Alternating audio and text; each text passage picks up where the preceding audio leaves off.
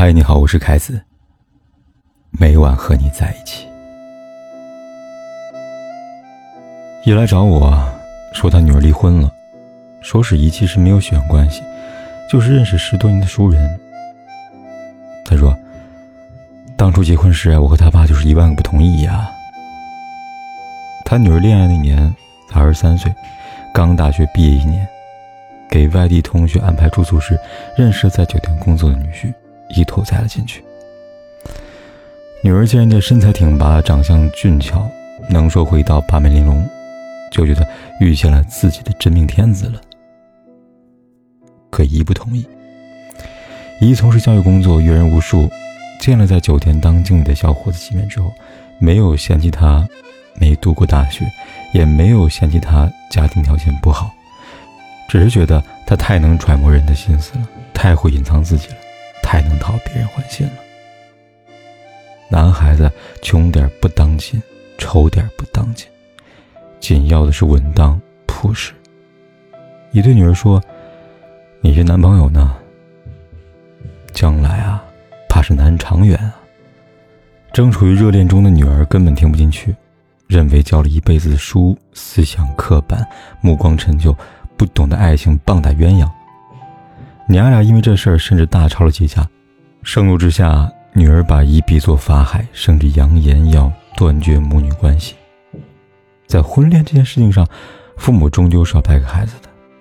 姨最后妥协了，同意了婚事，但是结婚后，女儿脸上渐渐没有了笑容，每回娘家一趟就清瘦多一寸，忧郁多一分，直到女儿吞下安眠药自杀，姨才知道。女儿为了自己的爱情付出了怎样的代价？原来婚礼举办前夕，女儿发现真命天子和别的女人有不正常的关系，她以悔婚相威胁，那人才说酒店一名女员工暗恋他多时，趁他上夜班时偷怀送抱。为表决心，他把那个女员工调到另外一家分店了，并承诺以后这个事情不再发生了。结婚后，为了让身边的人相信自己选对了人，也为了不让其他女人靠近她的丈夫。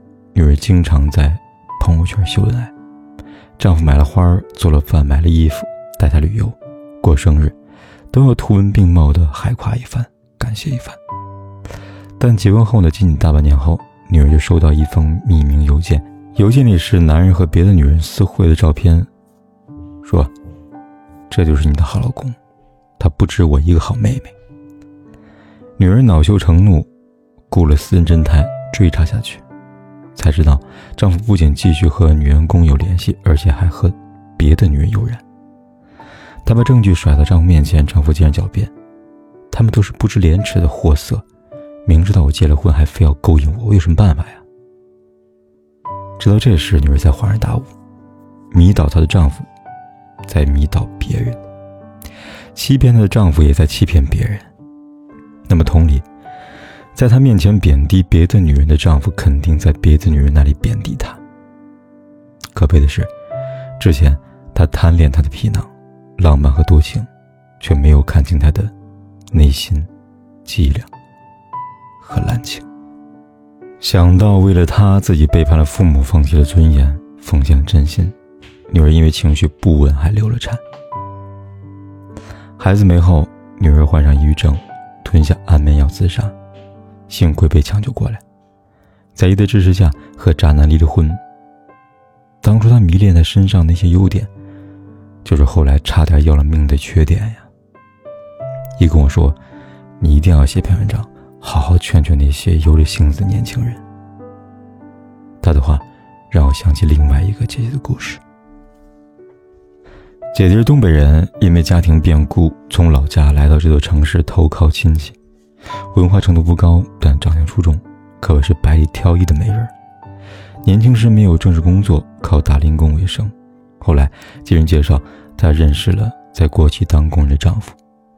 丈夫是个本分朴素的人，最大梦想不过是每个月发了工资，把钱攒起来，给她跟孩子换套大的房子。如果有了剩余，再给她买一套好的裙衫，给孩子买个像的玩具。两个人安安稳稳过了几年。姐姐凭着自己的能干，在学校附近开了家托教，在高人指点之下，打入了教育圈，因此认识了很多有文化、有身份的人。然后他笼络一帮人，注册了正规的教育机构。他没有太高的学历，但善舞长袖，会拉拢关系。董介智力，短短数年内竟办了两个分校。长相姣好，能力强，创业成功了，自然身边有不少已婚的、未婚的男人暗送秋波，表面追求哄得开心。在众男人的告白跟赞美中，她愈发觉得自家男人配不上她了。他除了安稳靠谱，会上个班照顾孩子，做一日三餐，做些保姆会做的事儿，还能干什么呀？要钱没钱，要貌没貌，要情调更没有了。一个女人骨子里对一个男人的嫌弃，是婚姻里最毒的药，因为有了轻视和优越，就没有了尊重和平等。剩下的只有打心眼里的冷漠和低看。他最后离了婚。离婚后，那曾吃他豆腐、占他便宜、许诺他诺言的男人，没有一个人真正的要娶她。如今他年近五旬，依然独自一人。回顾种种，他甚是感慨。他说：“我的骄傲。”让我不会再回头复婚了，但是，如果重新选择，我也不会再轻易离婚的。他说，前夫虽然不优秀，至今还拿着几千块的工资，但把孩子养得很好，哪怕离婚了，还是给孩子一个温暖安稳的家，孩子很爱很爱他，愿意和他生活在一起。想当初，我看中他的居家，到后来我嫌弃他太居家。现在我才知道，钱可以买很多很多东西，但买不来一份长情。他的话让我想起了亲密关系中的一个定律。个体心理学之父阿德勒曾对那些婚姻分崩离析的夫妻说过句名言：“告诉我，你的配偶什么地方让你不满意，我就能告诉你，当初你为什么要跟那个人结婚。”什么意思呢？意思就是，结婚时你最看重的，往往是你离婚时最悲痛的。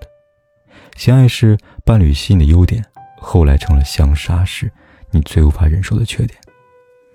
你爱上一个浪漫男人，最后大概率会被他的多情所伤；你爱上一个朴素男人，最后大概率会被他的无趣而恼；你爱上一个上进的女人，最后大概率会被他的要强而黯然；你爱上一个安稳的女人。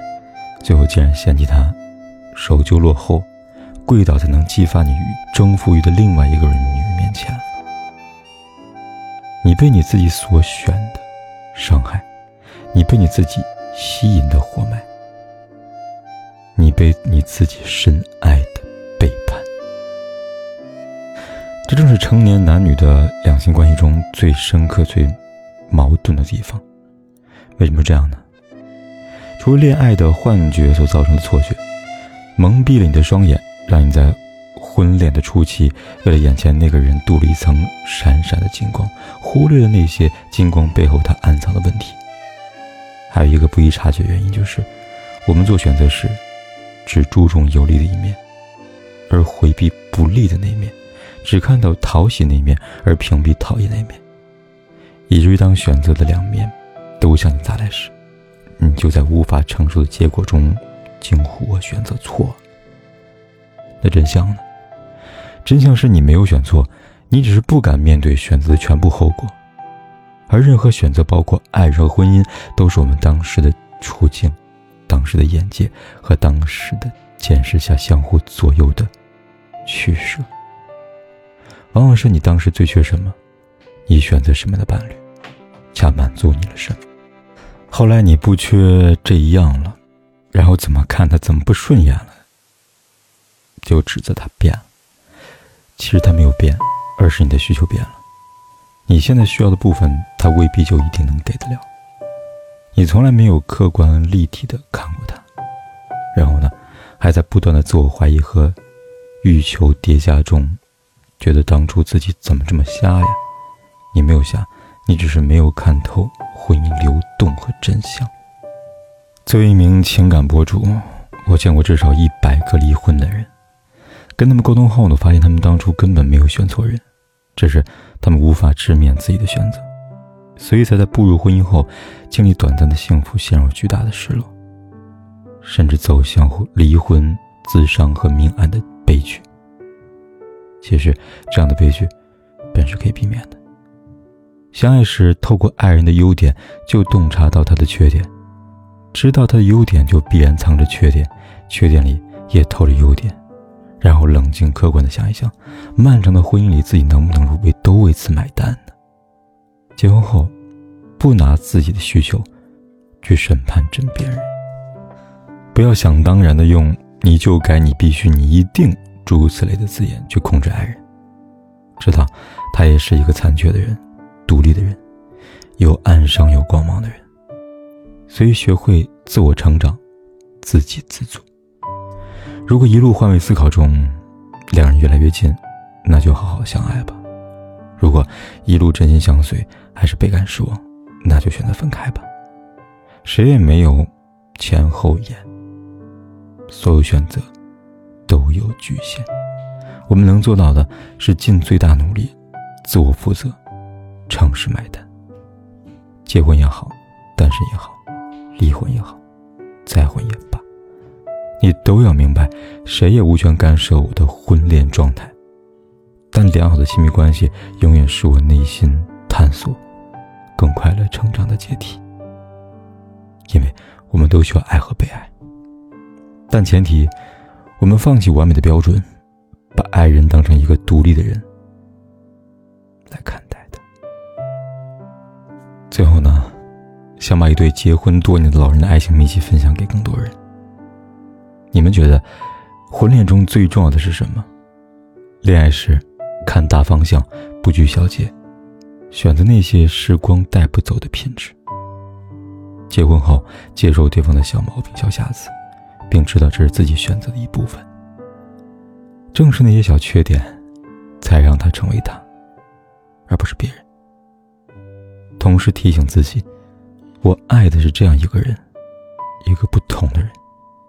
一个从来不完美，但谁也无法取代的人。多么可笑的心事，只剩我还在坚持。谁能看透我眼睛，让我能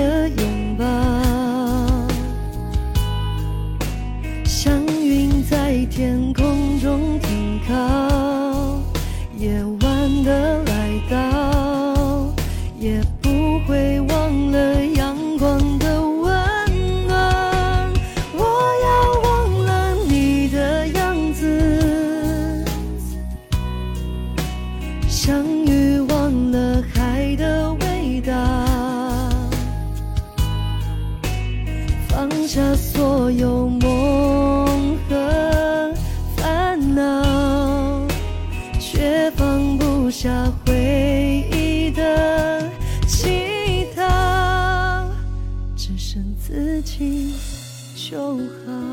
不管天有多黑，夜有多晚，我都在这里等着，跟你说一声晚安。